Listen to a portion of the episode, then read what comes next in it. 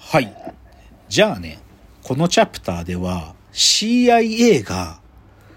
ここまでやってたのかっていうのの一つ目、結論を言おう。ジョン・ F・ ケネディの暗殺は CIA によって行われたんです。どういうことですか？いや、ケネディ暗殺は CIA が書いたシナリオなんだよ。え、なんで CIA ケネディ殺したかったの？ポイントです。そこはポイント。それをちょっと正確にお伝えしましょはい。う。で、これはね、まあ、その説ってのは前々からずっとあるわけ。なんだけど、ここ最近のジョン・ F・ ケネディ暗殺の研究とかをやっぱり調べていくと、どうしてもやっぱり CIA ってのが、まあ、CIA が組織的にやったかどうかは置いとくにしても、CIA の一部がこの話に大きく関与してるということは、最近のこの、J、JFK 暗殺研究によってかなりあ明らかになってるのよ。で、それをね、正確に、正確にっていうか現状、とりあえず伝えたのがあって、それがね、去年の4月、5月に2回やってた NHK の未解決事件ってシリーズがあるのね。未解決事件って、まあ僕も大好きだから、今までのシリーズも全部見てるんだけど、それのファイル08、JFK 暗殺っていうのが、2020の4月の終わりと5月の初めのゴールデンウィークで2回あったのよ。前編後編で。で、前編がエピソード1、はめられた男っつって、で、後編がエピソード2、浮かび上がる黒幕っていうのがあったわけ。面白そう。で、JFK 暗殺はまずその、正しくさ、まあ、とりあえず何が起きたことかというと、はい。ケネディ大統領が、その、まあ、ダラスだよね。ダラスで、あの、パレードをしてるところに、あの、まあ、言っちゃえば、オープンカーの街を走パレードしてるところでバーンと、いきなし、ライフルによって銃殺されたと。で、その後、あの、そのパレードの道、道中にある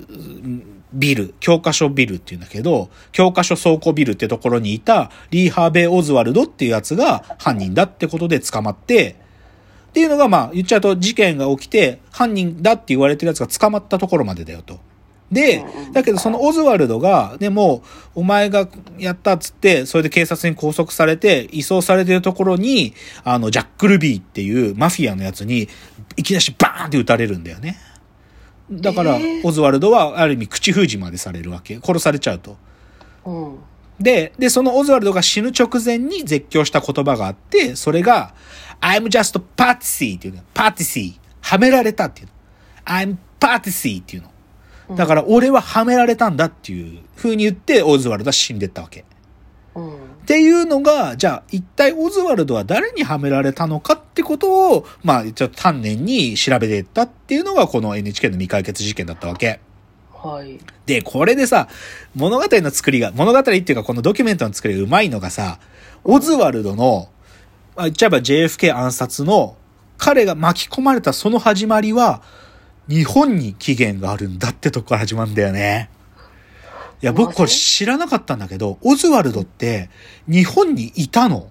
嘘そう。17歳だったね。1957年から厚木基地で海兵隊で勤務してんのよ。あの、偵察機の U2 っていうのがあるんだけど、それのレーダーの担、まあ、技師っていうか、レーダー担当者だったの。で、その時から、軍の中ではやっぱり浮いてて、なんで浮いてたかっていうと、オルワ、オズワルドがマルクスを読んでたからなんだよね。で、すごい共産党にかぶれてたの。で、でね、で、だから軍の中ではもう本当に超いじめられてたらしいんだけど、その厚木の近くのね、なんか、こう、バーみたいなところで、オズワルドが本当に、もう完全共産党の思想っていうのをベラベラベラベラ喋ってたんだって。うん。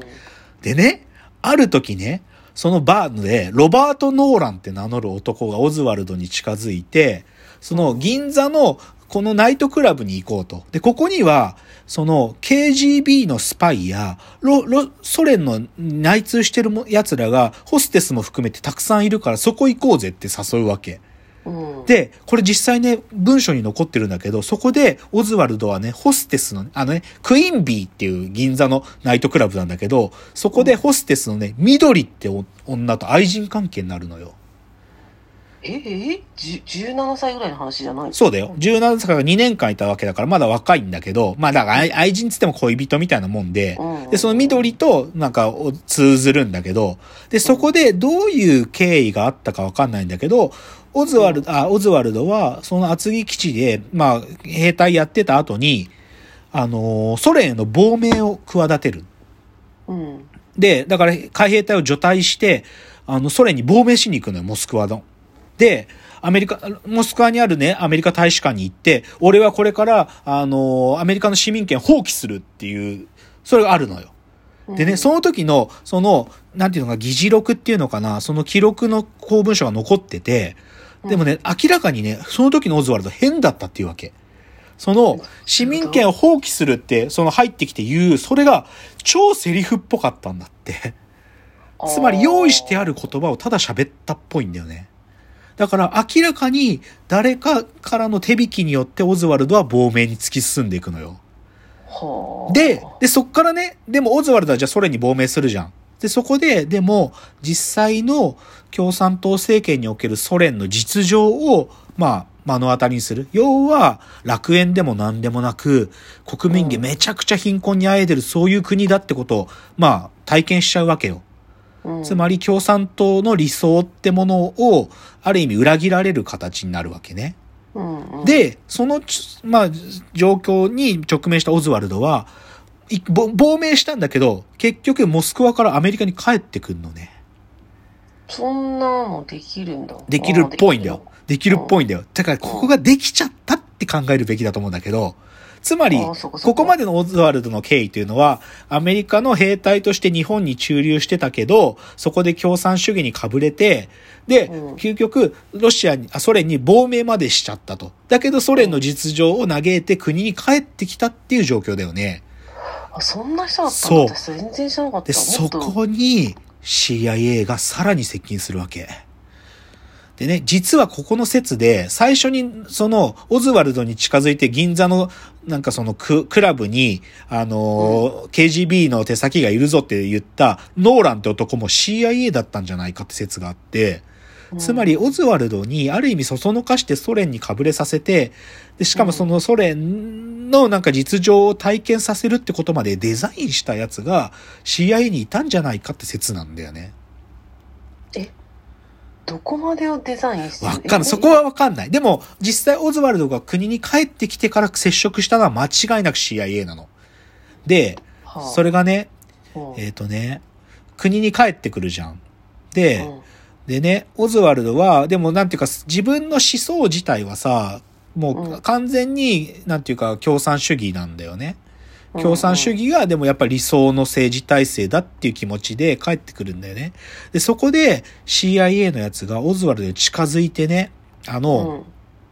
実は、その、ジョン・ F・ ケネディの暗殺のね、1年くらい前に、あの、ジェイク・エスターラインっていうね、あの、なんていうのかな。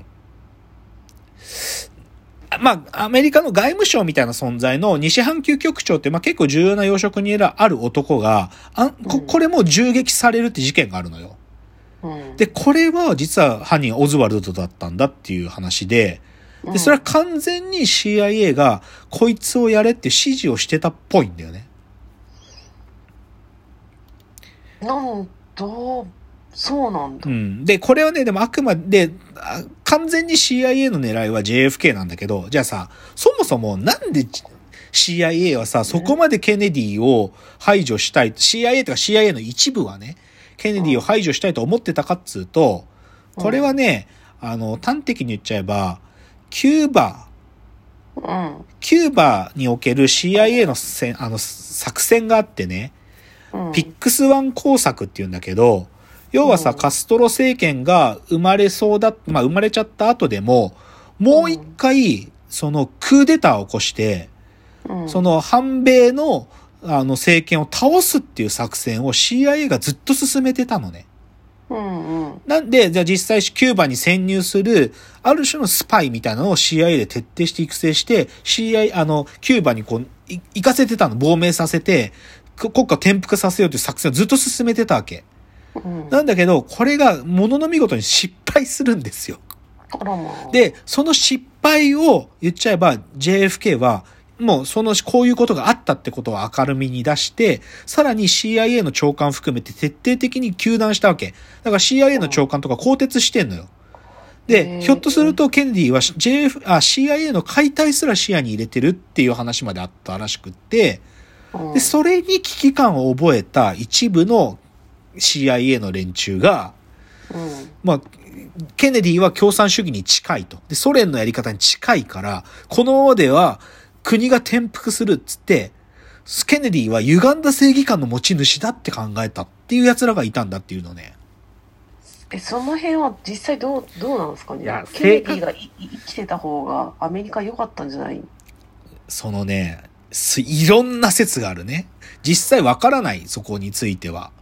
うんけ、ど、でも、そういう風に思ってた CIA の奴らがいたかもって話で、うん、で、これはどうしてもかもになるのは、そんなさ、プロ中のプロだから、痕跡残すわけないじゃん。確かに。で、なんだけど、そのね、まあ、その、ケケースオフィサーっていうんだけど、そういういろんな作戦の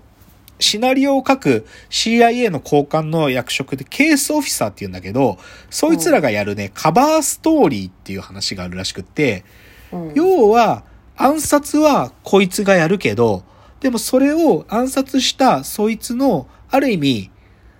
なんでそいつがそういう犯行に至ったかっていうのを見せかけるためのシナリオのことをカバーストーリーって言うんだよ。で、結論言っちゃえば、オズワルドは、このカバーストーリーによって作り上げられた、し完全なる思想犯っていうか、そういうものだったってことなんだよね。あ、ちょっと時間がなくなっちゃった。もう少しオズワルドの話だけど、もうちょっとして次行きますね。じゃあ次のチャプターです。